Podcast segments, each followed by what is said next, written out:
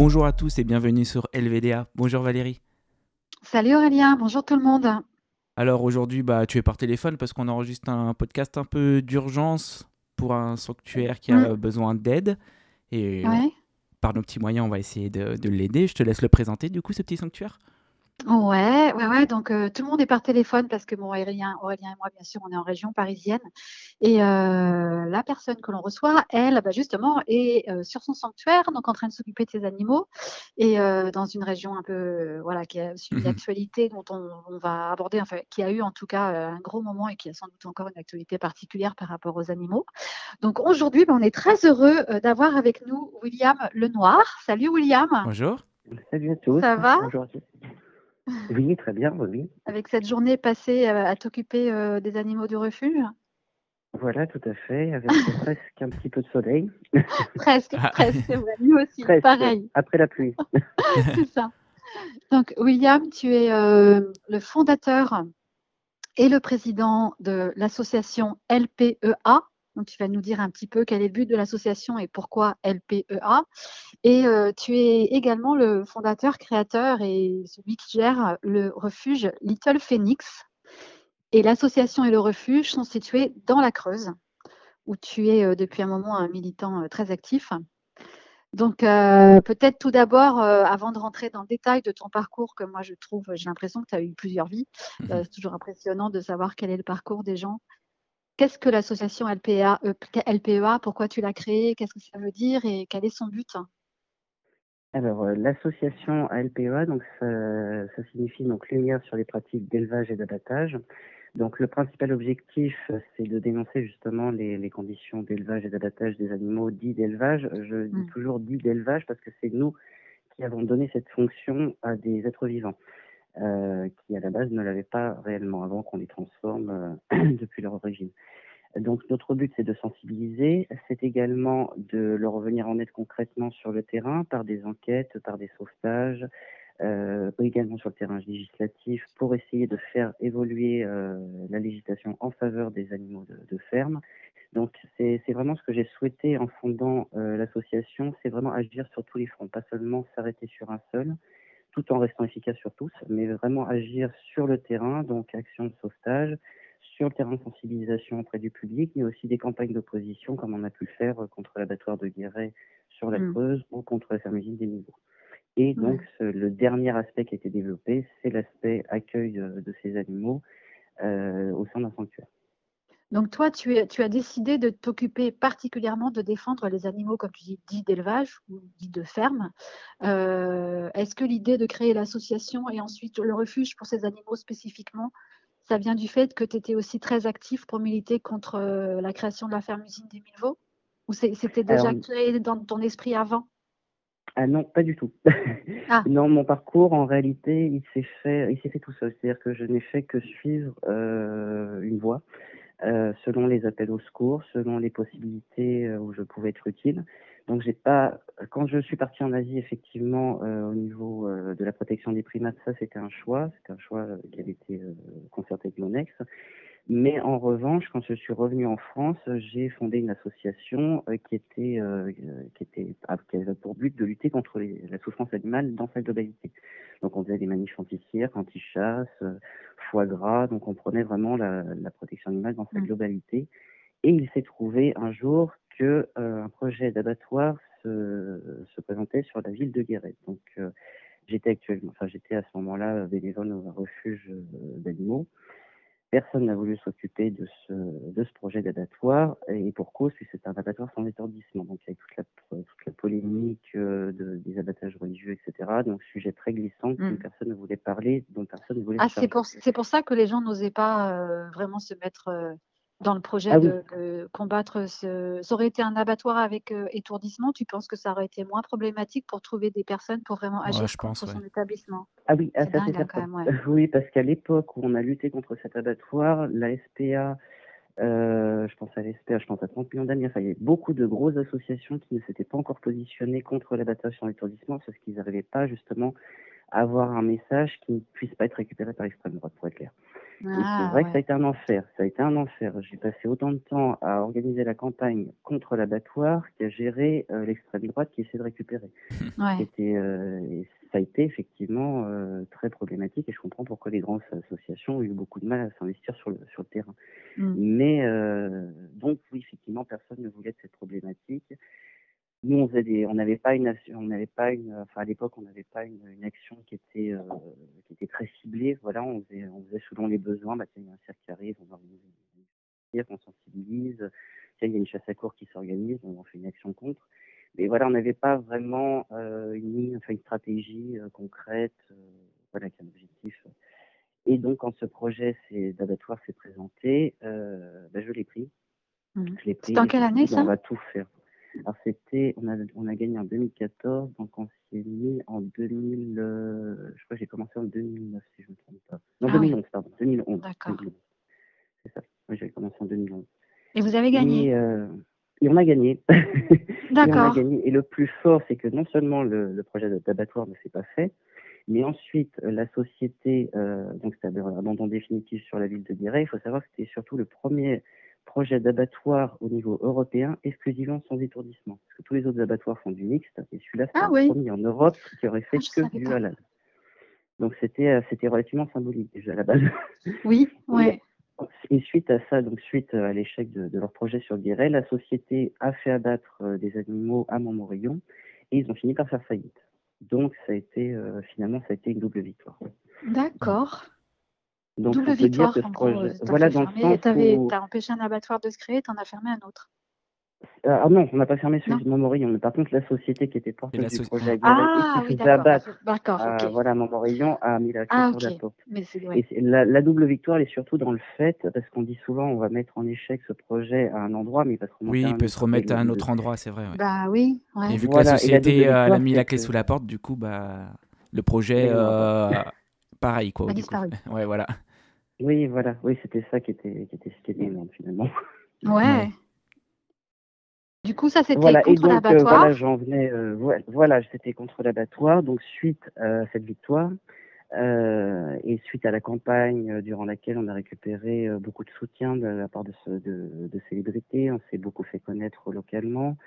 Euh, L'activité de l'association s'est étoffée sur la problématique des animaux de ferme. J'avais encore, à ce moment-là, j'avais en 2014, j'avais encore l'idée de repartir en Asie parce que j'avais vraiment cette, euh, pour moi, c'était chez moi en Asie, donc c'était très difficile de me dire que j'allais rester en France. Euh, j'avais cette passion des primates et de vouloir leur venir en aide. Donc, on parlera de ça peut-être un petit peu après, que tu nous expliques euh, déjà qu'avant tout Voilà, ça, tu étais mais- aussi partie, toi, euh, avant, avant toute cette histoire-là, t'occuper des primates en Asie. On en parlera juste après. Voilà, c'est ça. Mais toujours est-il que une fois la victoire obtenue euh, contre l'abattoir, euh, étant donné la mobilisation qui s'était faite autour de l'association, euh, il a paru plus utile de rester sur cette problématique, sur ce terrain-là précis, donc le terrain rural, le, le terrain de la Creuse tout simplement. Et c'est comme ça que je suis parti sur, sur les animaux de ferme tout simplement. D'accord. Et donc après, euh, la deuxième grosse action que tu as menée en Creuse, c'était une action contre euh, la mise en place de euh, ce qu'on appelle la ferme-usine des Mille-Vaux. Voilà, c'est ça. Alors, en sachant que la ferme-usine des Mille-Vaux, on avait déjà été alerté au moment où on était en campagne contre l'abattoir de Guéret. Donc, le projet remontait déjà assez loin. Et finalement, ben, on ne pouvait pas mener deux campagnes euh, de ce type de, de fonds. C'était totalement impossible parce que c'est des campagnes qui, qui, qui- qui occupent du matin jusqu'au soir, 7 jours sur 7. Mm. donc, c'est totalement impossible de les mener de front. Et euh, il s'est trouvé que l'information a ressurgi une fois qu'on a obtenu la victoire. Et là, bon, comme on, est, on avait moins d'activité, bah, c'était le moment de, de se mettre dessus. Mais avec la difficulté que les autorisations étaient déjà obtenues et qu'on arrivait euh, bien tard. Un peu après la bataille. C'est ça, parce qu'une fois les autorisations obtenues, c'est, c'est- enfin, déjà il est très difficile de s'opposer à ce type de projet parce qu'il y a énormément de soutien et très peu de possibilités pour les citoyens de s'y opposer. Ils sont très euh, puissants, au oui. niveau administratif. Mm. C'est ça. Euh, et encore plus euh, maintenant, enfin, ça on en parlera peut-être après par rapport au régime qu'ils ont introduit justement pour contrer dans notre campagne. Mm. Euh, donc c'était vraiment délicat, mais il y avait quand même quelque chose à faire. enfin, au moment où on s'est engagé sur la campagne, je ne sais pas encore qu'on trouverait la faille, mais il y avait quand même plusieurs axes à travailler. Donc, on a fini par se mettre sur cette campagne-là dans la foulée. Ça a été très juridique, en fait, si j'ai bien compris, c'est ça? C'était une faille juridique? Ah oui. Ah oui, Voilà, vous avez réussi avec des avocats et des juristes à trouver une faille euh, juridique dans laquelle. euh, Ouais, quand on cherche bien, je pense on peut trouver. Ouais. Mm. Oui. Bah, en réalité, la faille, là, c'est c'est à force. J'ai passé mes journées à, à éplucher toutes les délibérations de, de, de la mairie, des communautés de communes, de tous les intervenants officiels. J'ai remonté les sources de financement, etc. J'ai épluché tous les documents officiels jusqu'à trouver cette faille de la mise en œuvre du projet dans les deux ans suivant l'autorisation en préfecture. Il s'est trouvé que deux ans et deux mois après la signature, il n'avait toujours pas mis en œuvre le projet. Donc, ça rendait caduque l'autorisation et il est obligé de recommencer tout le, tout le protocole d'autorisation. D'accord. Et ça a donné quoi alors au résultat après combien d'années de, de, de lutte d'ailleurs? Euh, alors, le résultat, c'est qu'on leur a fait, euh, on, a, on- enfin, on a réussi à, à les retarder de deux ans à force de procédures, euh, bah, en jouant justement avec, enfin, en jouant entre guillemets avec les, avec les procédures devant les tribunaux qui permettent de bloquer les démarches pour la société, le temps que les résultats, enfin, que le tribunal rende son jugement, etc. Donc, ça permet toujours de gagner du temps. Donc, on a réussi à gagner deux ans comme ça. On aurait pu aller plus loin, mais euh, au moment où on enchaînait justement les victoires, parce qu'on a, on a même eu une victoire devant le Conseil d'État, parce qu'ils ont, ils ont contesté la victoire au tribunal administratif. Le, le Conseil d'État a confirmé euh, notre victoire, donc euh, a confirmé la suspension de l'autorisation d'exploiter. Ça, ça fait Euh, plaisir quand ça tombe, Mm. quand tu as la nouvelle, j'imagine. Ah, mais c'est énorme. Quand ah c'est de ton côté, ouais, c'est sûr une que- confiance. ça, c'est le genre de truc, tu t'y attends tellement pas, je Bah, pense. quand c'est en notre côté, ouais, c'est sûr que c'est pas, c'est pas Bah oui. souvent. ouais. Ouais. Ah non, non, ça. c'est surtout sur, dans notre domaine, enfin, c'est c'est absolument Ah oui. Et ça, c'est grâce à notre avocat, parce qu'entre-temps, oui, ce que j'ai oublié de mentionner, c'est que certes, je, je- dans, mon, dans mon coin, je- j'épluchais mes papiers, etc., mais il nous manquait quand même un avocat. Mm. Parce que pour monter un dossier et faire une plaidoirie devant le tribunal, il faut, il faut avoir quelqu'un qui connaisse bien le sujet, etc. Et euh, à ce moment-là, le 214 m'a donné le contact d'un avocat avec lequel il travaillait euh, relativement souvent, et c'est devenu euh, l'avocat de l'association qui fait un travail euh, formidable et qui, se, et qui est surtout spécialisé sur le droit des, ter- des territorialités, euh, sur les droits administratifs, donc tout à fait euh, ce qu'il nous faut pour s'opposer à ce genre de, de projet. Parce qu'un Ouais. avocat de protection animale, ça ne sert strictement à rien pour les campagnes d'opposition des projets agricoles. Il, Ouais. faut, euh, il faut que ce soit le droit des, des collectivités, euh, le droit agricole, le droit de l'environnement, mais euh, protection animale, ça, ça ne fonctionne pas. Oui, parce qu'en fait, même si nous, notre but, c'est de protéger les animaux qui sinon vont être enfermés dans ces bâtiments de béton, euh, eux, eux, eux, au terme de la loi, il n'y a rien qui empêche ça. Ouais, Donc, oui. en fait, Mm. ce qu'il fallait attaquer, c'est effectivement tout le côté, euh, bah, comme tu as dit, administratif, légal, juridique, euh, droits territoriaux, autorisation euh, territoriale, régionale, etc. Oui, c'est ça. C'est Mm. ça. Et code de l'environnement. Mais à la limite, codes les- le droit des, des collectivités marche mieux que le code de l'environnement. C'est pour dire à quel point on est avancé en France au niveau de l'environnement. oui. Mm. Oups, oui. Ah bah tiens, c'est bizarre. Et du coup, le final, ça de la conclusion de, ce- de ce combat, ça a donné quoi? Il aura lieu Euh, quand donc, même Il euh, va se monter ou pas? Alors c'est fait effectivement monté, au bout de ouais. deux ans de, hein. retard. Mm. Ils ont voilà ils ont fait rentrer les premiers veaux. Là on était totalement bloqués parce que justement Manuel Valls et Ségolène Royal euh, ont introduit un nouveau euh, régime d'autorisation. Euh, C'est-à-dire que au moment, enfin à ce moment-là, ils auraient dû refaire la démarche complète d'autorisation, ce qui était très lourd, qui leur perdre euh, certainement un an de temps de- d'études, etc. Mhm. Et à ce moment-là, on a Manuel Valls et Ségolène Royal qui nous font un décret qui introduit le régime d'enregistrement, c'est-à-dire que c'est entre le régime de déclaration, donc simple dépôt en préfecture pour dire voilà, je veux faire un élevage, personne n'a rien à dire. Le régime d'autorisation, là, il y a la consultation du public avec euh, commissaire enquêteur, etc. Et au milieu de ça, maintenant, on a le régime d'enregistrement qui permet de déposer en préfecture et de faire une simple consultation du public sans commissaire enquêteur. Et finalement, ça ne sert strictement à rien parce que tout le monde s'en fout. Voilà. Enfin, le public s'est exprimé, certes, mais. euh, Mais en fait, on n'en tient pas compte. Voilà, Ouais. c'est pas pris en C'est compte. juste la poudre de considéré. comme dirait l'autre. Voilà. Voilà. ouais. Exactement. La poudre aux yeux. Oh, mais il y a un petit bruit tout mignon Ah derrière bah oui, toi. euh, elle s'exprime aussi, elle n'est pas d'accord non plus. Elliot. Elle n'est pas Voilà. contente d'accord. Il n'est pas d'accord, mais il a bien raison. Donc, c'est Manuel Valls, qui m'a- tu nous as dit, qui a fait. Non, t'as dit qui, qui a Alors, fait. c'est Manuel Valls, C'est ça, qui est intervenu pour faire passer ce décret? C'est ça. Et ils l'ont fait passer au niveau national. Mais c'était contre notre campagne. euh, ça, ça, je, je le- Spécifiquement parce qu'il y a des de gens de- qui voulaient absolument voir euh, naître euh, ce projet, qui a en fait qui, qui a des personnes qui ont contacté les autorités, dont Manuel Valls fait, euh, d'autres fait pour. euh, oh, c'est dingue, hein, quand même leur pouvoir en fait. Ben, en sachant Mm. que dans la ferme usine des Milvaux, on a quand même euh, un ancien président de la FNB qui a des liens étroits avec la FNSEA, euh, qui, euh, qui a Donc FNB, tu peux rappeler ce que c'est si on ne sait pas? Euh, C'est Fédération nationale bovine. Donc c'est ceux qui gèrent euh, toute la Ah, l'élevage des bovins, bovine, ouais, la Euh, filière bovine. ouais. la filière bovine. Oui, c'est ouais. plutôt côté lobby, oui, Fédération nationale Mm. bovine, oui, c'est plus, euh, oui, c'est plus pour le, le lobbying en fait. Oui, donc euh, quelqu'un qui est euh, en contact de Oui, toute des, façon avec les avaient, euh, décisionnaires. oui, non, ils avaient euh, des, des gros contacts hein, suite Ouais. à l'incendie, parce qu'il y a eu euh, donc un incendie à la ferme des Milvaux, dont ils sont pour Ah rien. oui, c'est vrai. oui. Oui, oui. Oui, euh, ce n'est Euh, pas, ce n'est pas. euh, on a, n'a jamais su d'ailleurs. euh, bon, c'est juste avait, euh, les citoyens qui sont exprimés. hein. Ouais. Ou je sais pas. Je Pendant un moment, il n'était pas question que ce soit même eux. Enfin, je sais pas. Oui, euh, Ah bah, il y a eu moi, un c'est ouais. mon hypothèse. Après, j'ai pas de preuve, effectivement. Bah oui. À mon avis, on n'aura Ouais. jamais le résultat dans le Ouais. sens où ce sera peut-être embêtant. Mais c'est que mon hypothèse et on n'a aucune preuve là-dessus. Ce dont je suis sûr, c'est que ça vient pas des militants, par contre. Oui. ça, c'est sûr et certain. Ouais. Mais après, euh, voilà. Mais toujours dit que suite à cet cet incendie, euh, le Premier ministre, euh, je ne me rappelle plus de son nom, pourtant j'ai failli me jeter sous sa voiture, donc je devrais m'en Oh. rappeler, mais non. Euh, donc, C'était à quelle le époque Premier ça? ministre de l'époque, de retrouver sinon. Allez, on lance un jeu concours. Qui trouve le nom Voilà, Premier celui qui. ministre voilà, chauve avec des lunettes, je ne me souviens avec- Ah bah, ils sont tous chauves avec des Ils sont toujours avec chauve et avec des lunettes. Non, pas tous, mais. La plupart, non, quand c'est même. pas Robert Rue. Ouais, non, pas du tout. Bon, un Premier ministre, on va dire. Le Premier ministre de Voilà, donc lui, euh, lui s'était déplacé, euh, bah, avait été sur place. C'était pas Hollande, non Ils ont C'était pas récupéré.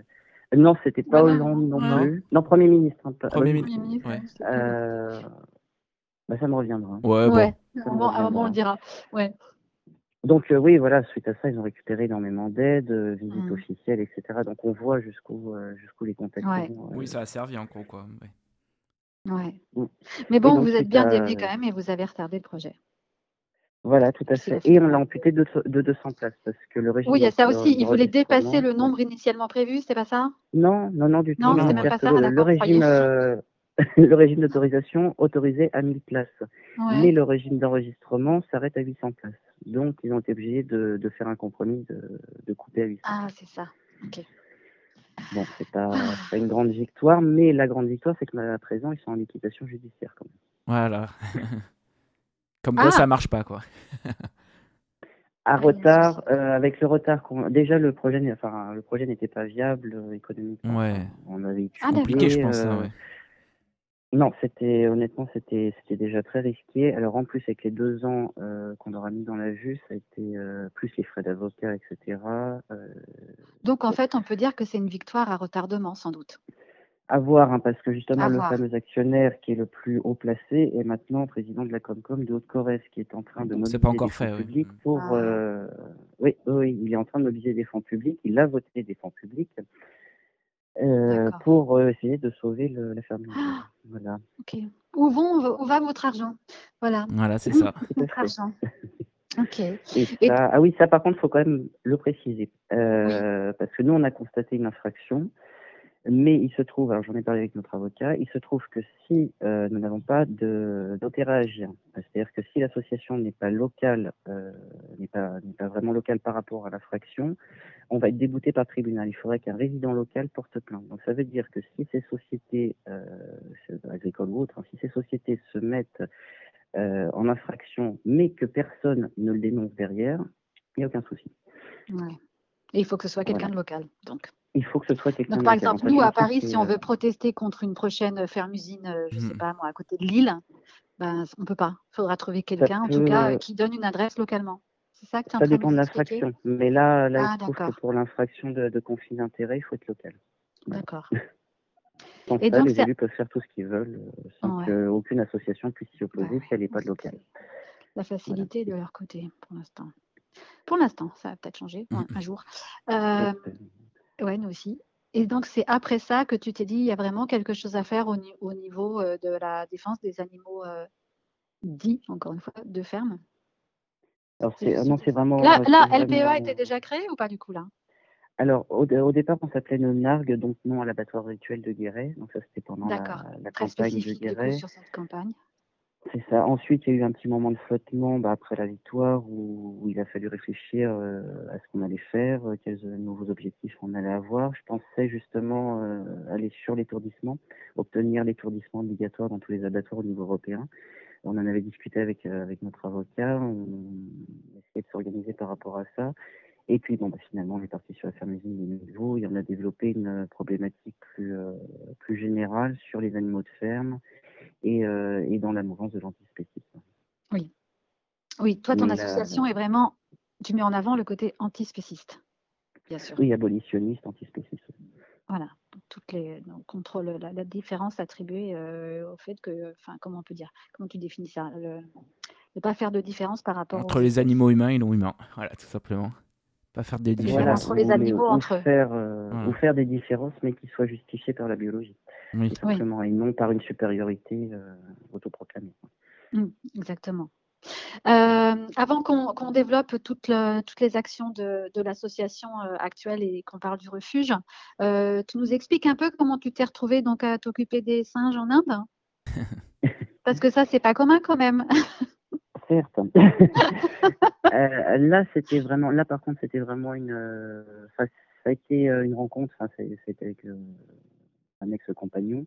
Euh, on travaille, enfin, j'ai travaillé en refuge euh, pendant six ans avant ça en France, donc avec des animaux, euh, des animaux de compagnie, hein, chien, chat. Ouais. Et il s'est trouvé que assistance aux animaux, j'ai travaillé avec des magos. Ils avaient récupéré des magos en saisie, donc c'est des, des singes magos, c'est des petits singes, c'est ça? Oui, c'est des, des macaques, ouais. Euh, donc ils avaient récupéré en cité, parce qu'il y en a, il y en a énormément. Euh, et j'ai travaillé, euh, donc je les ai soignés au refuge, etc. Et ça a été euh, coup de foudre. J'aime pas le- l'idée, mais je me suis vraiment bien senti avec cette espèce.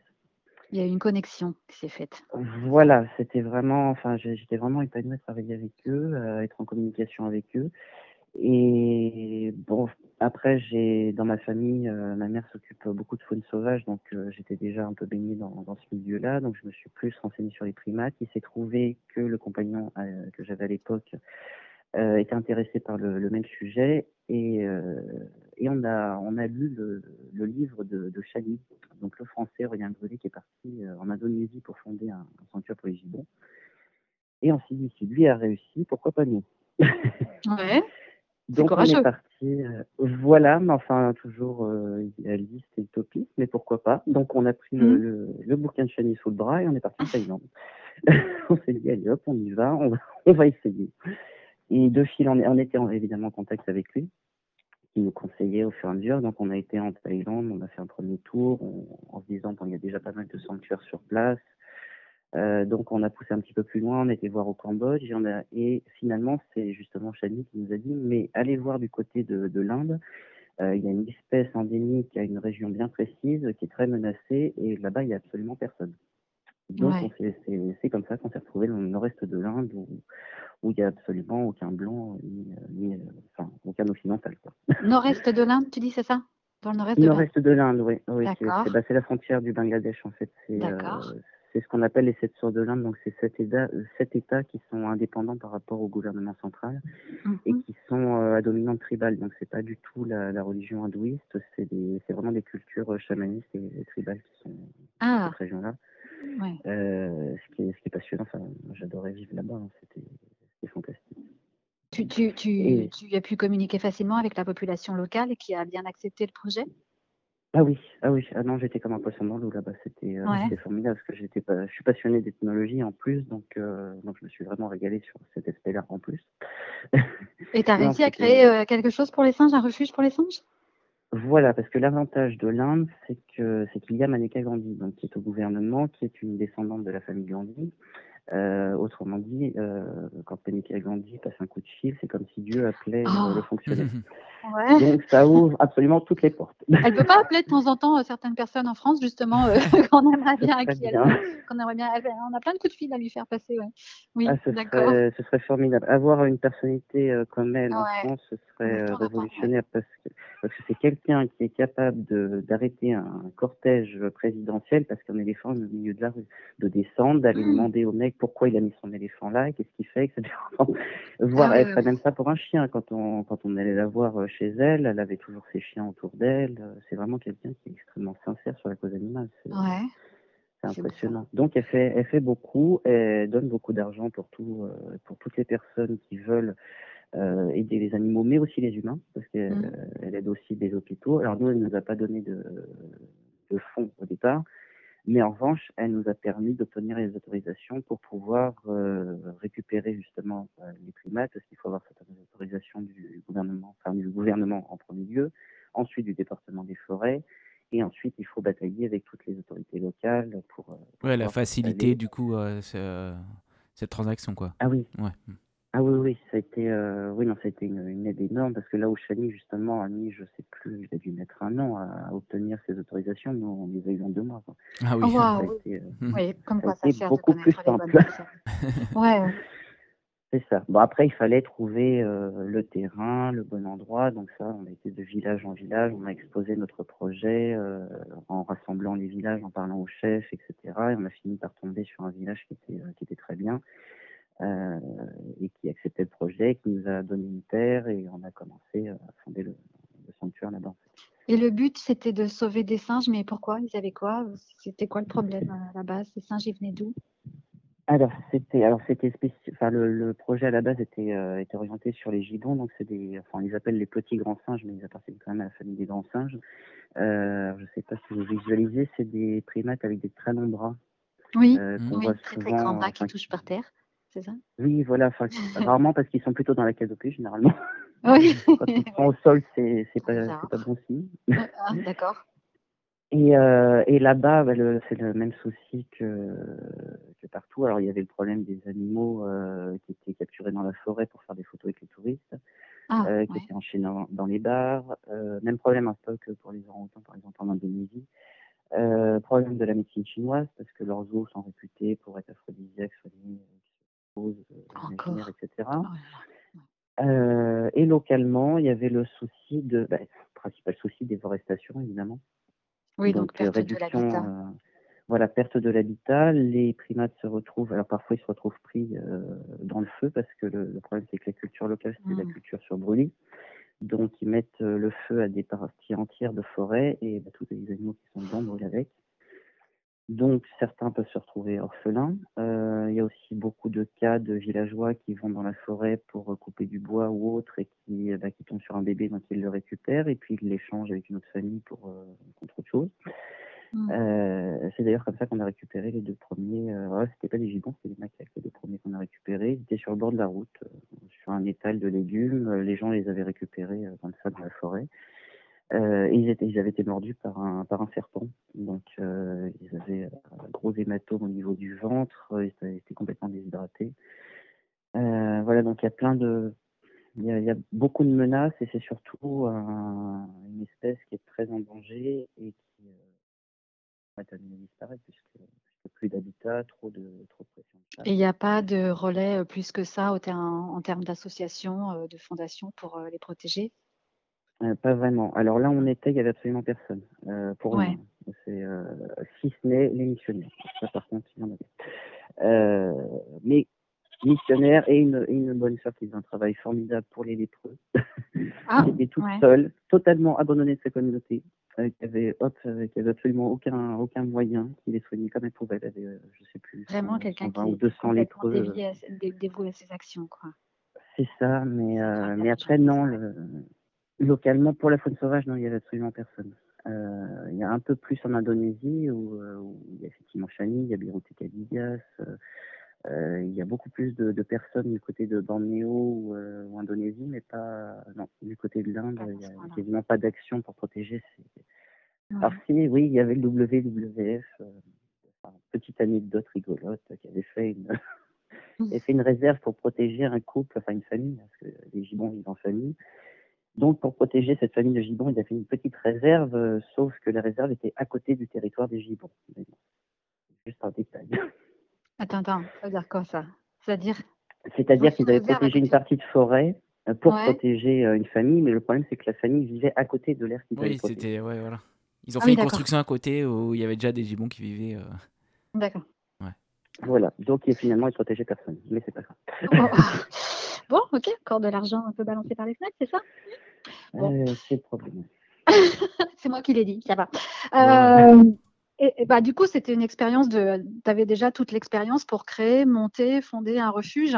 Et donc, quand tu es rentré après euh, en Creuse, je ne sais pas si tu allé directement en Creuse, mais en tout cas, quand tu es rentré en France, c'est là où tu t'es dit euh, bah, je peux monter aussi un refuge, toujours dans ma lignée de défendre les animaux de ferme pour aussi euh, les, les sauver et les accueillir et en prendre soin. Comment ça s'est passé, ça, la création de, Ah, on, peut, de- du sanctuaire Little Phoenix? On peut faire, alors là ce serait un raccourci parce que, comme Non. je disais, j'ai toujours eu dans l'idée de, repartir. non, j'ai mis des années à me faire une raison sur le fait que je ne repartirais pas en Asie. Pour moi, je repartais, enfin, je, je devais repartir en Asie pour. Oui, t'avais refonder pas de projet. euh, pas de projet particulier. Est-ce que tu savais que enfin, tu pensais que t'allais repartir en Asie, quoi, du coup. C'est ça. Pour moi, Tu faisais des allers-retours en. France et entre l'Asie, c'est ça? Ah non, du tout. Non, non, Ah non, que quand non, je non. suis rentré en France, euh, parce que j'ai dû repartir euh, pour euh, une brouille personnelle, enfin avec euh, mon ex-compagnon, bon, il fallait qu'il y en ait Ouais. un des deux qui parte, c'est moi qui est parti, et qui suis parti. Mais euh, mais j'ai eu qu'une idée fixe au moment où j'ai mis le pied en France, c'est de repartir.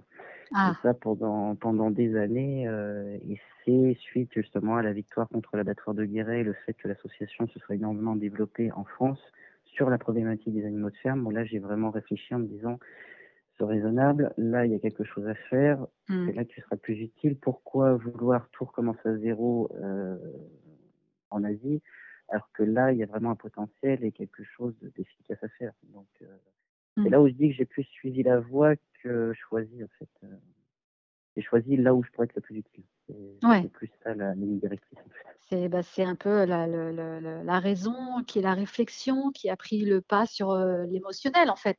Tu as réfléchi, tu te dis là aussi il y a des animaux qui souffrent et dont pour lesquels je peux vraiment faire quelque chose et être utile. Oui, exactement. Oui, parce Ouais. que pour moi, la souffrance, qu'elle soit d'un d'un primate ou d'un bovin, c'est c'est pareil. C'est euh, la, la- la même Exactement. valeur, entre guillemets. Donc, euh, C'est c'est pour Donc, ça il qu'on faut parlait s'y opposer. d'antispécisme tout à l'heure, c'est lié à ça. Et, euh, et du coup, la création du refuge en lui-même, ça s'est passé comment? Alors ça, c'est suite. euh, après, j'ai toujours accueilli euh, quelques poules. euh, enfin voilà, j'ai j'ai fait quelques petits sauvetages, mais bon, il n'y avait rien de structuré, rien de rien d'officiel. Et c'est suite au sauvetage de, de dindes, d'élevage intensif, euh, où là, quand elles sont arrivées à la maison, elles étaient dans un tel état. Euh, il y en avait une qui était euh, nécrosée sur 90% du corps, Oh, mon une autre qui avait une, une fracture ouverte et gangrène qui remontait jusqu'à l'épaule, les autres qui avaient des contusions dans tous les sens. Bon, j'avoue, ce jour-là, j'ai posé les dindes sur le terrain, je me suis assis sur le canapé, j'ai fondu en larmes. J'ai dit, qu'est-ce que je fais? Ouais, J'imagine. C'était c'était- trop. Pourtant, j'en ai vu hein, des horreurs en Inde, en France, euh, j'en avais vu, mais là, là c'était trop. Euh, mais bon, on se reprend. Mhm. Et donc, suite à ça, bah, j'ai euh, j'ai tout installé en fait dans la maison. J'ai fait une, C'était chez toi, c'était ta maison et tu t'es dit, voilà, déjà, je vais les installer Enfin, dans ma maison, c'est ça? C'est ça, enfin ma maison en location en l'occurrence. Oui, oui, c'est quand même ta maison. Mais D'accord. C'est ça, donc merci les propriétaires qui étaient très compréhensifs. Ah, ah, de voir bah, un dindon, euh, on de leur- voir on un leur passe le bonjour, alors. Oui. voilà. on sait que c'est pas le cas de tous les propriétaires, donc ouais, tant mieux. Oui, non, non, j'ai eu beaucoup de chance parce Ouais. qu'effectivement, on a d'autres qui auraient fait une attaque en voyant la, la- la chambre du haut remplie de paille avec un dindon au milieu. Mais bon. Et donc, c'est suite à ça, euh, enfin, après l'idée de sanctuaire, j'ai toujours gardé, hein, de toute façon, parce que c'est ma vocation, c'est ce que je dois faire. Donc, euh, j'avais gardé, mais je ne savais pas réellement quand ça se mettrait en œuvre en France. Et là, avec l'arrivée des dindes, où j'ai commencé vraiment à organiser la- les installations intérieures pour l'hospitalisation, ensuite les enclos de convalescence en extérieur, suis dit, bon, bah, c'est le moment. Euh, la, la, la campagne contre la ferme-usine euh, était un petit peu en creux à ce moment-là. Je me suis dit, bon, bah, c'est le moment de travailler sur le terrain, de mettre, commencer à mettre plusieurs enclos euh, en place, etc. Les appels au secours, évidemment, ils arrivent euh, vitesse grand V. Hein. Dès qu'on ouvre un enclos, on a Ouais. des appels au secours qui arrivent. Ça arrive de partout. Voilà, et puis de fil en aiguille, bah, c'est parti. Donc je pense que oui, la date, euh, la date précise et officielle, oui, c'est juin 2017. oui. Juin 2017, donc ça fait 3, 4 ans. Déjà. Hein, je, je compte, des fois, je n'ai pas bien compté, mais là, c'est ça. Et, euh, et donc, après, après, après les dindes, euh, comment ça s'est passé? Tu as, tu as accueilli des animaux qui sont beaucoup plus gros que les. Je sais que maintenant, tu as des animaux qui sont beaucoup plus gros que les dindes. Donc, comment sont arrivés les autres animaux? Parce qu'aujourd'hui, tu as combien d'animaux? À Little Phoenix Alors, il y en a un peu plus de 50. Aujourd'hui, il y en a un peu plus de 50. Euh, il y a encore des dindes Il n'y a pas que des dindes. mais les, les mêmes dindes qui sont toujours là. Elles sont toujours là. Ça fait combien de temps une dinde? Euh, là, tu me poses une colle euh, une dizaine d'années, si je ne me trompe pas. Ah, ouais, ouais, ouais. Je vois pas dire elles sont toujours là et elles sont en forme. Ah, ben elles sont en pleine forme. Elles ont repris, ouais. Elles sont en pleine forme. Mais en sachant que, oui, qu'à partir avec un gros handicap, c'est qu'elles sont faites pour, pour grossir. Enfin, l'industrie a transformé leur corps pour qu'elles prennent du poids le plus vite possible. Alors, moins que les poulets de chair, quand même, mais, euh, mais elles prennent quand même un poids assez important, même quand on régule la nourriture. Et donc forcément, ça provoque des, problèmes au niveau cardiaque, etc. Donc, Bon, elles sont encore là. Elles sont. On sait que tu les nourris bien, tu fais bien attention à leur poids et à leur évolution. C'est ça, puis on a surtout des super vétos qui est impliqué mm. et qui se casse la tête pour essayer justement de parer à tous les désordres de l'organisme qui pourraient être provoqués justement par les transformations qui ont été faites euh, par, l'industrie ou les conditions de détention antérieure. Donc jusque-là, ça n'a pas trop mal marché. Euh, dernier check-up, elles étaient vraiment, euh, vraiment bien. Cardiaque, foie, euh, rein, tout, tout était bien. Oh, c'est des dindes heureuses, ça fait plaisir. Moi, j'adore leur petite tête aux dindes. Elles ont une tête tellement improbable. Ah, bah, sont... ah non, mais elles sont, elles sont super, pas super attachantes, hein, ça c'est sûr. Oui, c'est gentil en plus après. Ah oui. Mais ouais. Oui. C'est câlin. Oui, puis j'ai vu que qu'on n'était pas les seuls à avoir une dinde, moi j'appelle dinde bisounours. Hein, mais, visiblement c'est très courant, hein, parce que j'ai rien fait pour ça. Effectivement, Rosa, elle, vient, elle vient se faire câliner, elle adore les câlins. Oh, ouais. Bon, et alors, euh, ouais, vas-y. Oui, pardon. Non, non, c'est, non, je, je pensais avec Ça y était parti en dernier, quand j'avais un peu, un peu de temps pour, euh, pour me poser et bouquiner en après-midi. Elle venait se poser justement à côté de moi et on pouvait rester des heures comme ça mignon ça. Et euh, donc après les dindes, qui est-ce qui est arrivé au refuge? Comment ça s'est passé euh, ensuite, ça a été essentiellement des poules, euh, poules élevage intensif, bah, dont celle de la CRL 214, les, les poules matines, euh, ah, de l'usine qui avait été fermée et qui, dont les poules avaient été sauvées. Euh, et de fil en aiguille euh, chèvre avec, euh, avec, en partenariat avec une association de Clermont-Ferrand avec laquelle on travaille depuis des années. Voilà, divers sauvetages de, de ce type-là. Et ensuite, donc, on a, on a eu le cas des bovins. Et en même temps, c'est pas une mince affaire. Voilà, mais j'avais quand même. non. C'est ça, c'est pas le même type d'installation de, superficie. Là, tu peux pas dire, tiens, je vais les accueillir dans ma maison. on va les mettre dans la Là, chambre. le propriétaire, il serait peut-être pas d'accord quand même. J'ai failli. J'ai failli euh, il y a deux ans. Hein. oh. Mais non, les bovins, bah, je l'avais quand même en, tête. Enfin, à partir du moment où l'idée de sanctuaire a été concrète, on s'est dit, ok, ils sont dedans. Euh, j'avais quand même euh, l'idée des bovins dans le sens où je savais qu'il y, avait très peu de place pour eux en sanctuaire, justement à cause des, des compétences, des installations particulières, de la superficie, etc. Et on a eu notre premier appel au secours sur, euh, sur les bovins. Et à ce moment-là, on avait deux familles d'accueil. Donc, euh, donc, ça nous a permis de, de, faire le premier sauvetage. Malheureusement, deux familles d'accueil qui ont lâché, mais alors pile au même moment. Oh. euh, alors, pour, euh, après, c'était pour des raisons qui étaient totalement indépendantes de leur volonté. C'était des raisons médicales, ça a vraiment été le coup de pas de chance, mais ça nous a quand même oui, ça pénalise, euh, ouais. Ah merde, parce qu'il faut trouver vite euh, comment euh, replacer les bovins dans d'autres familles d'accueil ou leur trouver une autre structure, c'est ça? Bah, c'est là où c'est là où justement il y a eu une amorce de réflexion sur les familles d'accueil parce que c'est trop particulier comme espèce, ça, représente trop de danger pour des personnes qui, qui ne la connaissent pas bien. Donc on a réussi à trouver une pension, ce qui est très rare. Et suite à ça, je me suis dit non, on les met plus en famille d'accueil parce que c'est trop risqué s'ils reviennent du jour au lendemain. Enfin, c'est une mm. gestion qui est, impossible et le, transport pour les bovins c'est très stressant, donc c'est.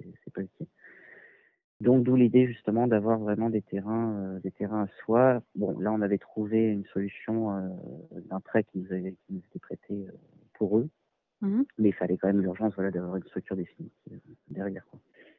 Ouais, donc là c'est là c'est c'est donc en ce moment un gros projet que, que tu as pour le, pour le refuge, c'est que tu, tu as besoin de changer l'emplacement du refuge parce que tu ne vas pas pouvoir garder, si j'ai bien compris, certains, certains des prêts que tu as actuellement. Et en plus, on te propose une autre structure qui peut très bien accueillir tout le monde ailleurs, en Charente. Donc euh, ça, c'est un gros projet euh, que tu as en place et pour lequel tu appelles à l'aide, il faut dire, et on en parlera, on va en parler après, comment t'aider. Mais euh, donc, si j'ai bien compris, c'est ça. Vous devez déménager et tu as trouvé une solution. C'est ça. Bah, c'est-à-dire que l'urgence voilà, de, devoir déménager, elle est présente, elle est présente au quotidien depuis que le refuge a été ouvert, mais à plus forte raison depuis qu'on a les bovins. Parce qu'après avoir euh, une superficie pour chèvres, poules, on peut se dire, on peut, on peut essayer de trouver, enfin on trouvera peut-être un petit bout de terrain quelque part, mais pour les bovins c'est totalement impossible. Ça fait des années que je cherche en location autour ou même en achat, il n'y a absolument rien. Mais pourquoi il n'y a rien? Parce que les gens ne veulent pas louer pour des bovins ou parce que simplement il n'y a pas de prêt euh, à louer euh, qui ah non, tout est pris. Ah, tout est pris. Non, non, tout est, tout est pris par les. Ouais, les biens sont rares. ouais. Non, non, les terrains sont extrêmement rares, euh, ou alors après c'est constructif, donc c'est hors de prix. Euh, non, j'ai trouvé absolument aucune solution. Et encore une fois, les pensions sont très rares, donc ça veut dire que ça nous laisse euh, aucun plan B. Oui. Euh, donc ça, euh, effectivement, il fallait en avoir conscience. Euh, quand on commence un sanctuaire sans avoir de terrain en propre, ça, il faut l'avoir dans l'idée dès le départ. On est en danger tous les jours jusqu'au moment où on aura la structure définitive et on sera propriétaire. Mmh. Sauf que je ne pensais pas que, que l'urgence se matérialiserait aussitôt. C'est-à-dire que le plan d'urgence pour obtenir un, enfin pour, collecter les fonds nécessaires à l'achat d'un terrain définitif a été lancé en 2019. Donc là, à ce moment-là, nos bovins étaient sur un prêt qui nous était prêté à titre gratuit. Il n'y avait pas de soucis, c'était tout seul sur le terrain. Donc euh, bon, normalement, on avait relativement un, peu de temps devant nous. Sauf qu'il se trouve que maintenant, là, on arrive euh, donc à l'échéance. Ça fait deux ans qu'on est sur le, plan d'urgence, qu'on a travaillé euh, comme des dingues pour y arriver. Et là, précisément à ce moment-là, on se retrouve sans terrain pour les bovins, à deux mois de l'échéance de la collecte, et alors qu'on a justement cette solution en Charente, euh, qui fait partie justement du travail qu'on a mené pendant deux ans, qui nous a mené euh, en Charente d'abord pour une maison qui, qui sera léguée à l'association, mais il se trouve que cette euh, maison n'avait qu'un hectare de terrain, donc on a commencé à chercher autour et on a trouvé à proximité immédiate un terrain de 10 hectares, qui est un ancien centre équestre avec toutes les installations qu'il nous faut. Ah, parfait, il y a les bâtiments pour les animaux. C'est ça, trois écuries, euh, une maison sur le, sur le terrain, euh, l'entièreté du terrain sur tout périmètre qui est clôturé, les parcelles, une grande, un grand étang. Il n'y a plus qu'à s'installer, quoi. Mm. Exactement. C'est le paradis pour un refuge comme le tien, en fait. C'est tout à fait ce qu'il nous faut dans le sens en plus c'est isolé, donc euh, pas de problème de voisinage. On a vraiment un environnement qui est magnifique en plus, hein, mais qui est préservé pour euh, et qui correspond totalement aux besoins des espèces que l'on a justement.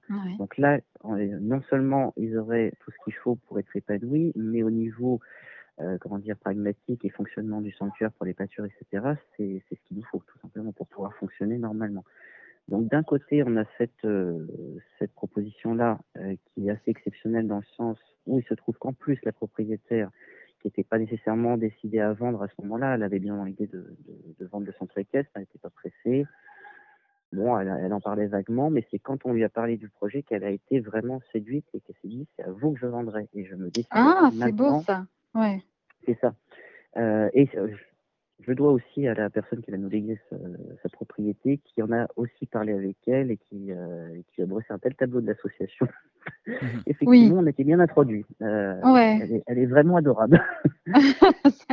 Mais voilà, les choses se sont faites, euh, se sont faites comme ça. Et là, il se trouve qu'effectivement, on a, on a cette propriété en donation avec un hectare juste à côté, 10 hectares avec des écuries, tout ce qu'il faut pour pouvoir développer le projet, que les animaux aient tout ce qu'il faut et qu'on ait la sécurité pour l'avenir et qu'on puisse développer tous les objectifs. On a réussi malgré tout à récolter les, trois quarts de la somme, ce qui était euh, à la base impensable. pour une C'est quand même un travail euh, phénoménal, il mm. faut le dire. Parce que c'est pas évident, surtout avec la crise sanitaire qui t'est tombée dessus. Oui, voilà, parce que j'ai lancé la campagne de fonds, alors pile le jour du confinement, du premier confinement. Mais oui, mais c'était une bonne étoile, hein, C'est ça. Pas de bol. Donc effectivement, on avait tout contre, enfin tout, euh, tout était contre, contre. Tout était difficile, la, encore plus difficile. La campagne de recherche de fonds. Mais, euh, mais l'urgence était là de plus en plus pressante parce qu'on le sent venir. malgré tout, on se dit, bon là je suis en train de dépasser ce que, le premier site où sont les petits animaux. Euh, j'ai largement dépassé sur, sur l'espace public. La mairesse est déjà venue nous, demander de réduire les enclos, d'en enlever certains. Euh, voilà, tout tient à un fil et mmh. là, c'est d'autant plus vrai aujourd'hui qu'on se retrouve sans aucune solution pour les bovins. Oui. Et tu en as combien, tu, tu as dit, de bovins actuellement? Alors maintenant, ils sont 11. Donc on en a un qui est toujours sur le, sur le premier site, mais qu'on va devoir transférer parce qu'il ne tient plus. Euh, on l'a mis là parce qu'on l'a récupéré euh, une vingtaine de jours. Donc le temps du sevrage, hein, parce qu'on pouvait pas oui, faire des Le... C'est ça, le, deuxième site est à 30 km, donc on ne peut pas faire quatre allers-retours tous les jours. C'est ça qui est compliqué aussi. Mm. C'était, c'est ça, c'est une, une, des autres raisons de l'urgence de déménager sur un terrain définitif, c'est que ce travail-là, il n'est pas tenable sur le long terme. Mm c'est totalement impossible. Euh, financièrement, physiquement, moralement, c'est euh, totalement impossible. Donc là, tu y es presque. Sauf que donc tu as lancé, as lancé des appels de fonds, tu as lancé une collecte hein, pour compléter euh, la somme dont tu as besoin pour, pour cette vente. Et, et, tu en es où aujourd'hui? Est-ce que la vente, elle va se faire, c'est sûr Ou est-ce qu'il y a encore une hésitation? Est-ce qu'il te manque encore des fonds? Alors l'hésitation, il n'y en a aucune hein, de, au niveau de la propriétaire. Euh, elle, elle y croit, elle nous encourage, elle nous suit. euh, elle est même prête à faire des niveaux ensuite à l'association. Elle nous offre le foin pour l'hiver. Enfin, elle, elle est prête. hein. Très bien. c'est cool ça. Euh, de notre côté, voilà, de notre côté, il n'y a aucun souci non plus. Euh, tout est fixé pour la vente au 20 septembre, donc ça, ça c'est bon. 20 Mais il nous manque 20 000 euros. Voilà, 20 000 euros aujourd'hui encore. C'est ça. Sur les 163 000, euh, il nous manque 20 000 euros. Donc en gros, vous avez réussi euh, à réunir en deux ans 143 000 euros. Enfin, 140 000 euros. Je, 140 000 euros, pour être dans les soyons précis. Et là, vraiment, dernière ligne droite. Et si tu n'as pas la somme des 20 000 euros, il se passe quoi? Euh, là, tu peux pas faire l'achat. Je pas trop y penser. voilà, non seulement. On ne peut pas y penser, on va y arriver. On va y arriver. voilà. Euh, non, on ne peut pas, on peut pas réaliser l'achat, euh, on ne pourra pas retarder et, euh, et, ça va devenir. Donc vous perdez le site si jamais là, tu peux pas le verser la somme. Oui, parce que maintenant qu'elle est décidée à vendre, et il me semble que de toute façon, une fois que la, la vente est publiée, elle va être obligée de vendre derrière. Donc on ne pourra pas, enfin, on pourra pas repousser la vente de cette manière-là. Elle, elle a déjà déménagé entre temps, elle est plus sur place, elle a besoin d'un autre terrain pour ses chevaux. Donc elle ne pourra pas, pourra pas attendre au-delà de ça. Donc on a négocié jusqu'au 20 septembre. Mais là, si on peut, si on ne l'a pas, c'est dramatique dans le sens où on vient de, de perdre le, le prêt euh, qu'on a pour les, enfin, qu'on avait pour les bovins depuis un an et demi. Mmh. Que j'ai trouvé par miracle une pension euh, sur la Creuse, mais qui peut nous les garder que jusqu'au mois d'octobre. Donc, si au mois de, au mois de septembre on ne signe pas la vente, euh, on a Il n'y a même plus de prêt pour les bovins. Et euh, la pérennité du refuge est considérablement compromise. Ah oui. Alors que là, tu as une solution qui, qui, me paraît, euh, moi, de l'extérieur, absolument paradisiaque. Tu as tout ce qu'il te faut sur ce nouveau bah, site oui, pour avoir tout, tous hein. les animaux mmh. avec toi. Et un prix qui est, très raisonnable. Parce en plus, ouais. Euh, qu'est-ce qu'on voit passer en annonce? J'en ai vu passer plusieurs. Au bout d'un moment, je ne cliquer plus sur l'annonce parce que je sais que c'était 300 000, 600 000. Enfin, c'était. Oui, tu as un grand terrain, tout, tout, prêt en plus. Donc, euh, ouais, tu as. Mm. Oui, tous les animaux seraient réunis en plus. C'est ça. Et avec euh, et qui, qui comblerait l'urgence, parce qu'on a on a quand même une certaine urgence par rapport à la matriarche des bovins qui, qui va sur ses 20 ans et qui a besoin d'installation euh, en intérieur. Parce que là, on avait des on a des abris sur le pré, mais c'est pas suffisant pour pour son. Oui, c'est pas des bâtiments, c'est juste quoi, des petits abris de bois. Oui, c'est des abris euh, fortune, comme on dit. Oui. Alors Fortune, non, parce qu'ils sont beaux quand même. Ils ont été oui. C'est par la Fondation Bardot. D'accord. Ah bah oui, alors du coup. Ah oui. Non, mais c'est des, c'est des abris de, c'est des abris de prairie, voilà. C'est pas, c'est pas. D'accord, ok, ok. C'est pas, pour euh, vraiment protéger les animaux l'hiver quand il fait grand froid, le vent, euh, c'est pas complètement fermé. Ah, c'est surtout l'humidité en fait. Ça, les protège bien de, ça les protège bien de la pluie et du froid, mais pas forcément d'humidité. Alors pour des animaux en, en pleine sorte de l'âge, ça va. Mais pour elle, euh, il faudrait vraiment qu'elle ait une, ouais, quand il vieillissent, forcément. Pour oui. Elle. oui, elle commence à avoir un peu de l'âge là. La, la matriarche. Elle commence à avoir un peu de l'âge là, la matriarche, 19 ans. Ben oui. Ah oui, oui. il faut un peu de confort. C'est pour ça. Bah oui, tu m'étonnes. Eh ben alors on lance l'appel. Mais... Il faut absolument aider William et le refuge pour les 50 animaux. Il y a une solution pérenne et absolument incroyable, fantastique qui se présente. Il ne faut pas passer à côté. Donc, comment est-ce qu'on peut faire, en tant, nous, en tant que particuliers, ou s'il y a des associations qui entendent, pour, euh, pour, euh, bah, pour t'aider, notamment financièrement ou à partager ton appel? Voilà, c'est effectivement, euh, on peut aider financièrement, donc on a une, une collecte en ligne sur Eloasso, on a aussi une page du site internet qui est dédiée à la collecte et on peut voir justement le montant acquis qui est mis à jour, si c'est pas quotidiennement un jour sur deux. Mais ah oui, ça c'est bien, on peut suivre aussi quand il te Voilà, on peut suivre, on peut suivre en, en réel la somme que, que nous avons atteint. Et là, sur cette page, il y a possibilité de faire des dons aussi via PayPal, par chèque, par virement. On peut également partager l'appel parce que c'est important. Là, mmh. l'obstacle principal que l'on rencontre aujourd'hui, c'est que nous arrivons au bout de notre capacité de diffusion. Donc, il faudrait élargir le cercle de, personnes touchées et ça, n'importe qui peut le faire. Euh, n'importe qui a 10 amis qui, qui sont d'une communauté différente, qui vont avoir des, un réseau différent qui vont toucher des personnes différentes. Mm. Donc, toute personne qui partage va, va contribuer à, la réussite du projet. Donc, le, le, site, pour le trouver euh, facilement, même si nous, on mettra après on mettra le lien, bien sûr. On tape, mm. quoi, je tape quoi sur Google pour trouver la page du site et ensuite la collecte? Je tape LPEA, Little Phoenix Voilà, normal, euh, normalement, si vous tapez L, du 6 PEA.org, normalement, on tombe sur le site, voir LPEA tout court. PEA.org, d'accord. Et tu as une page Facebook Ça passe aussi une page Instagram pour relayer tes posts? Voilà, Instagram, nous sommes également sur Twitter. Euh, si je me trompe pas, nous sommes maintenant sur TikTok. D'accord. C'est bien TikTok. Euh... bien TikTok. Voilà, donc Twitter, Instagram, Facebook, on est partout. Parfait. Donc voilà, toujours en tapant LPEA. Toujours en tapant LPEA, en sachant que le, que le sanctuaire euh, dépend de, de l'association. Donc euh, Little Phoenix Sanctuary dépend de l'association et est financé par l'association. Donc c'est pareil, oui, vous pouvez donner euh, aux deux, quoi, en gros. Oui, tout à fait. De toute façon, le, compte bancaire, de, c'est celui de, de LPEA. Et association reconnue d'utilité publique, donc les dons sont déductibles des impôts à 66%. C'est bien ça? Mm. D'intérêt général. Hein. Ah, d'intérêt général, vraiment. C'est pas d'utilité publique, c'est d'intérêt général. Et donc, les gens reçoivent un reçu en plus s'ils donnent et ils déduisent des impôts. Voilà, tout à fait, à hauteur de 66%. Euh, donc, pour un exemple, quand on, quand on donne 100 euros, ça représente 34 euros de dons et le reste remboursé au niveau des impôts. Oui, déduit des impôts qu'on doit après à monsieur l'État. Euh, ok, et, euh, donc oui, certaines personnes se disent ouais, mais moi je veux pas donner parce qu'en en fait il est en train de s'acheter une maison. Non, on est bien d'accord que ce sera au nom de l'association. C'est pas ton nom personnel à toi, c'est l'association et le refuge qui seront propriétaires du terrain. Donc sinon, c'est n'est pas William Lenoir qui est en train de s'acheter une maison en Charente. voilà, de, la même non, manière. parce que des fois, il y a des gens qui disent ça. Non, c'est pas ça. Ouais. non, c'est pas ça du tout. Non, non. le, le, enfin, le, terrain, enfin, le, site du sanctuaire que nous allons acheter sera au nom d'association et nous avons, nous allons créer, parce qu'il y a encore quelques petits points à résoudre, mais nous allons créer un fonds de dotation pour, euh, pour la maison en donation. Donc la maison en donation sera de la même manière, euh, appartiendra de la même manière au fonds de dotation qui est créé pour euh, soutenir justement l'activité de l'association. Donc il n'y a rien dans un nom personnel. Et quels sont tes projets, toi, une fois que tu auras installé le refuge Donc tous les animaux vont déménager sur ce refuge en Charente? Euh, et, tu comptes, tu comptes euh, en prendre, accueillir d'autres, tu comptes accueillir euh, des bénévoles, tu envisages de, de développer d'autres activités? Du refuge Tu as déjà des projets ou tu n'y as pas encore réfléchi? Ah si, si, si, il y, a, énormément de projets. Justement, on était bloqué dans, dans ces énormément. Oui. jusqu'à jusqu'à la fin des temps.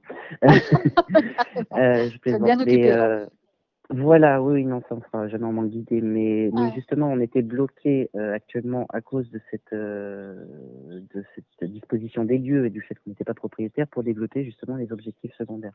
Alors, le principal euh, objectif, c'est de développer un réseau, alors un réseau d'artistes et de scientifiques qui soutiendront justement la cause antispéciste par, leur, par leurs compétences respectives. Et le sanctuaire peut être justement le centre, euh, un peu le centre névralgique du, du réseau. C'est-à-dire qu'ils pourront euh, créer des œuvres ou faire des études, soit sur place, soit à distance, mais en gardant un peu euh, comme centre justement le sanctuaire. Et ça permet de sensibiliser le public autrement. Euh, au niveau scientifique, ça permet de prouver les capacités cognitives, donc euh, l'immoralité des conditions de détention en exploitation et ça permet d'appuyer d'éventuelles plaintes devant les tribunaux avec des arguments scientifiques justement. Oui. Ça permet aussi de prouver au grand public que ces espèces ne sont pas stupides, comme, comme la filière viande veut nous le faire entendre depuis, depuis très longtemps. Donc, les gens vont commencer à se, poser davantage de questions s'ils pensent que ces animaux sont capables de ressentir, de, de capables d'interagir avec nous. Voilà, tout à fait. Oui. Ouais. Ouais. de faire des. Oui, vas-y. Pardon, oui, parce qu'on a tendance justement à, comment dire, à entretenir le déni euh, de sensibilité à ces animaux par le fait qu'ils ne sont pas intelligents. Et je pense qu'en attaquant ce point précis, ça peut, ça peut faire évoluer les choses. Et ensuite, au niveau artistique, ça permet non seulement d'avoir une activité locale, de, donc d'inscrire l'association et le sanctuaire au niveau local, euh, dans un agenda de sortie. Donc c'est une autre manière de sensibiliser la population, en ayant des mmh. artistes qui participent par des expositions, des concerts. On s'inscrit un peu dans l'agenda local, mais aussi national, parce qu'on peut avoir des, événements en ligne, et tout en passant le message antispéciste et tout en étant soutenu par des images du sanctuaire avec euh, des images d'animaux vus autrement, justement. Ce qu'on veut, c'est redonner une autre image de ces animaux que l'image qui est donnée par la filière.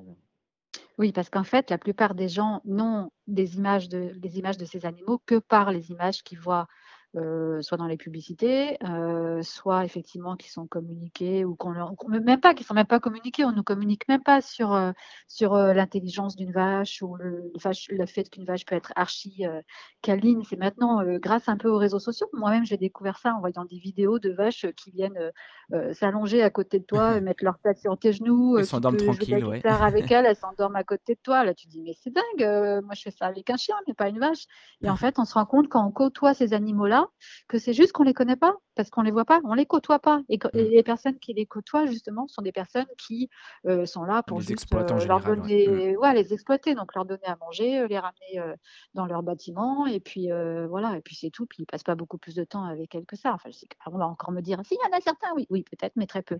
Donc en fait, tu envisages des portes ouvertes, ce genre de choses, faire venir des écoles, je sais pas, ou que les gens voient vraiment les animaux.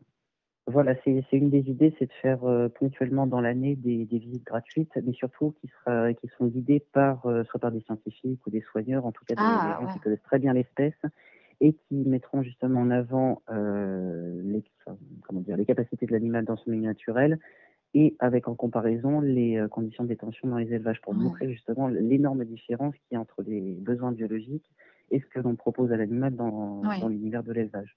Donc c'est l'importance, voilà, c'est d'avoir quelqu'un qui puisse justement transmettre ce message-là avec les animaux à distance pour qu'il n'y ait pas d'interaction non plus, que le but c'est pas de faire un zoo, hein, même, même, trois fois dans l'année. Oui, oui, bah non, on va pas donc, dans euh, Voilà, donc le but c'est pas que les animaux, enfin que les que le public puisse interagir avec les animaux quand ils viendront, mais c'est surtout qu'ils écoutent et qu'ils apprennent. Voilà. Tout à fait. Tout en essayant de faire un, environnement qui soit agréable, affectif, etc., mais sans déranger euh, les animaux. Oui, il ne faut pas qu'ils soient dérangés non plus, justement. Voilà. C'est difficulté parfois. Et, et, justement, on entend euh, parfois parmi les, les, les, donc tu côtoies beaucoup les militants euh, de la cause animale, certains qui justement n'arrivent pas à reconnaître l'utilité des refuges, voire qui pensent que c'est une perte d'énergie de lancer des refuges, voire une perte d'argent si on va donner pour un refuge plutôt que pour une action, qu'une association qui va faire des actions. Là, quand je t'entends, j'ai l'impression que tu participes réellement complètement à l'information sur euh, l'antispécisme, sur la, sensibilité des animaux. il, y a, une vraie justification d'avoir des refuges aujourd'hui. Oui, tout à fait. Oui, non, c'est pas du tout antinomique. Euh, d'autant plus pour LPEA qui était, qui est effectif sur, euh, sur tous les fronts, au niveau sensibilisation, au niveau action, euh, campagne d'opposition. Ça, c'est vraiment quelque chose qui me tenait à cœur, c'est que l'association soit complète sur tous les fronts. Mais même pour les associations qui n'ont qu'un qu'un sanctuaire et qui ne travaillent que sur le sanctuaire, c'est tout à fait utile à la cause parce que ça donne une autre image du rapport à l'animal. Mmh. Donc c'est une image qui doit s'imposer dans l'esprit du public et qui doit euh, surpasser l'image que l'on a de d'animaux qui sont conditionnés par l'élevage parce qu'ils ont un comportement qui est différent et voilà un rendu différent. Oui, d'animaux objets qui ne euh, pas bouger.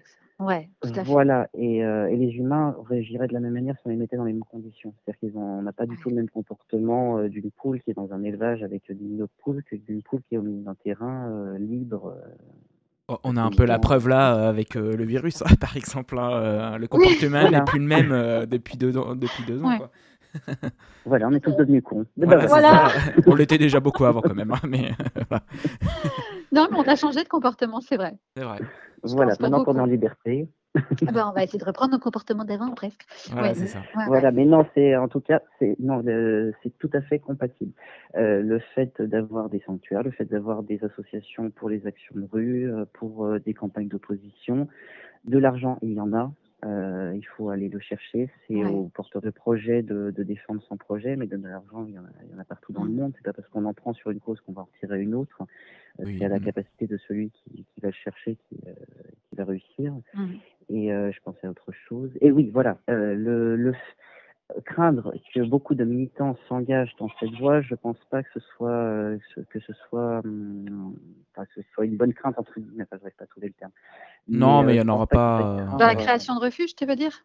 Il n'y en aura pas tant que ça en vrai. Ah, déjà, c'est pas facile, hein, dire. Alors, il y en a beaucoup effectivement qui sont tentés par le fait, voilà, qui pensent, mais mais qui ont la démarche d'aller se renseigner, d'aller d'être d'abord bénévoles dans ouais, voilà. existants et honnêtement, je ne pense pas. Quand tu vois toutes euh, les difficultés qu'il y a à faire euh, derrière, ouais. Voilà, non, je pense pas que beaucoup soient prêts à faire tous les sacrifices qui sont nécessaires pour entretenir un mmh. sanctuaire concret.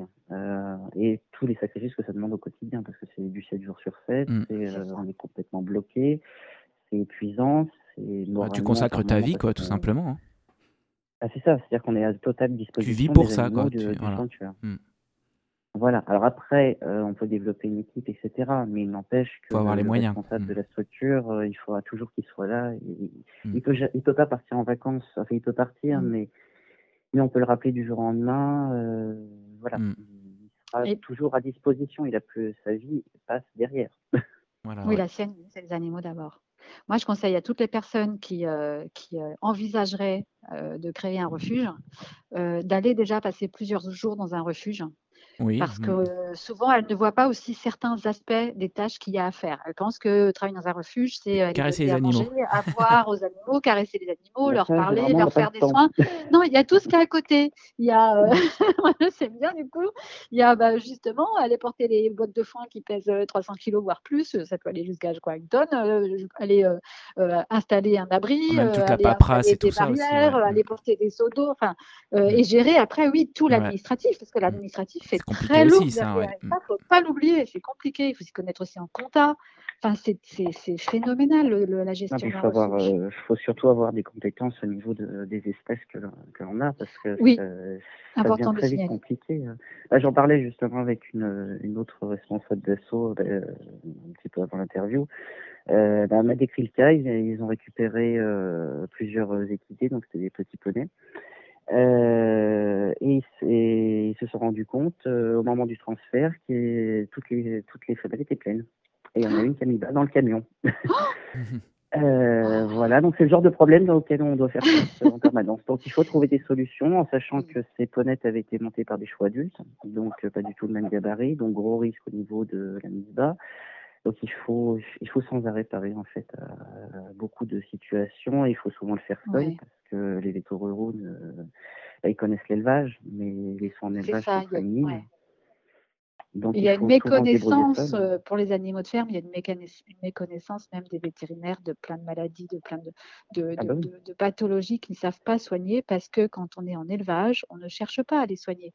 Donc les études ne sont pas faites sur ces animaux-là pour euh, savoir comment les traiter. Ça commence maintenant grâce au refuge. C'est ça, et c'est surtout que les vaches, ils ne connaissent pas, parce que ça n'existe pas en élevage. Oui. Euh, un vieux cochon, ça n'existe pas non plus. Exactement. Une encore moins, pas sans vouloir. Mm. oui, c'est des animaux qui sont, euh, qui sont envoyés euh, dans le camion de l'abattoir très très jeunes. Donc effectivement, les pathologies qui surviennent avec l'âge, ils ne connaissent pas du tout. Absolument pas. À part certains vétérinaires qui, théorique, qui cherchent. Qui...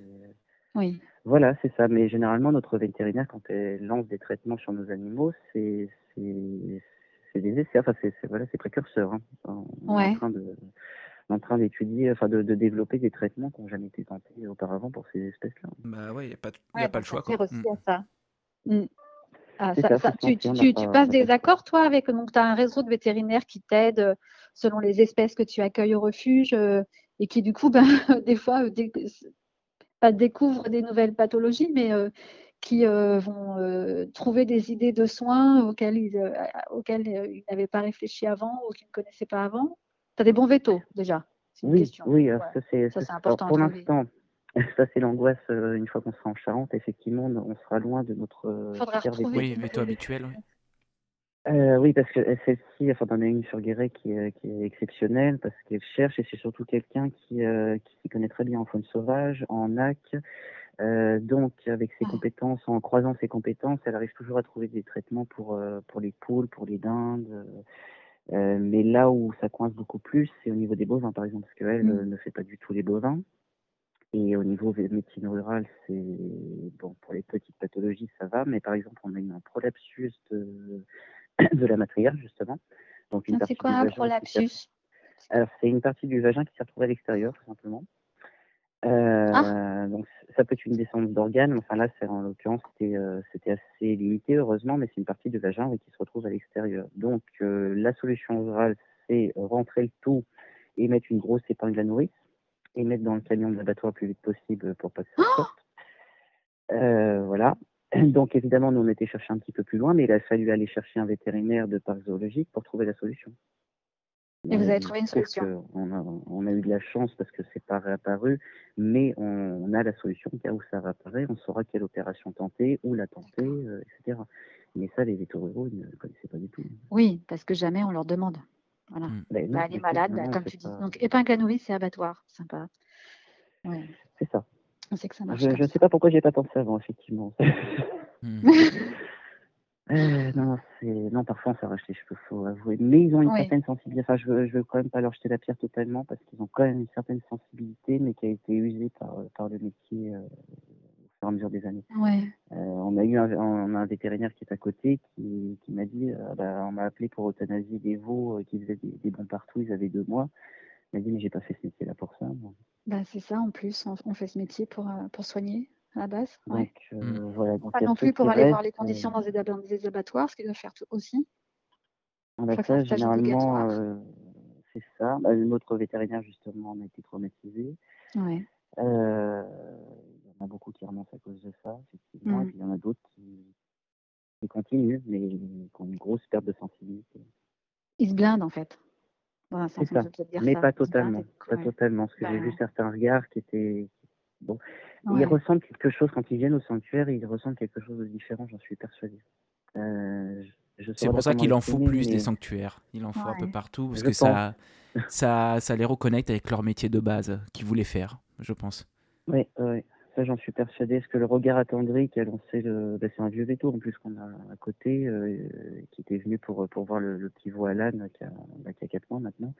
Le regard attendri qu'il a lancé, il s'est arrêté, il est à côté de sa voiture, il s'est retourné, il a, il a lancé un regard attendri euh, mm. parce qu'il sait que celui-ci ne euh, sera pas tué. oui, et que celui-ci, on en prend soin. Malade, on en prendra soin. Ouais. C'est ça. après, peut-être que j'interprète, hein, mais Oh, ça se sent quand même, je pense, ce genre de choses. Les regards, on les comprend. Mm, je pense. tu l'as vu, ouais.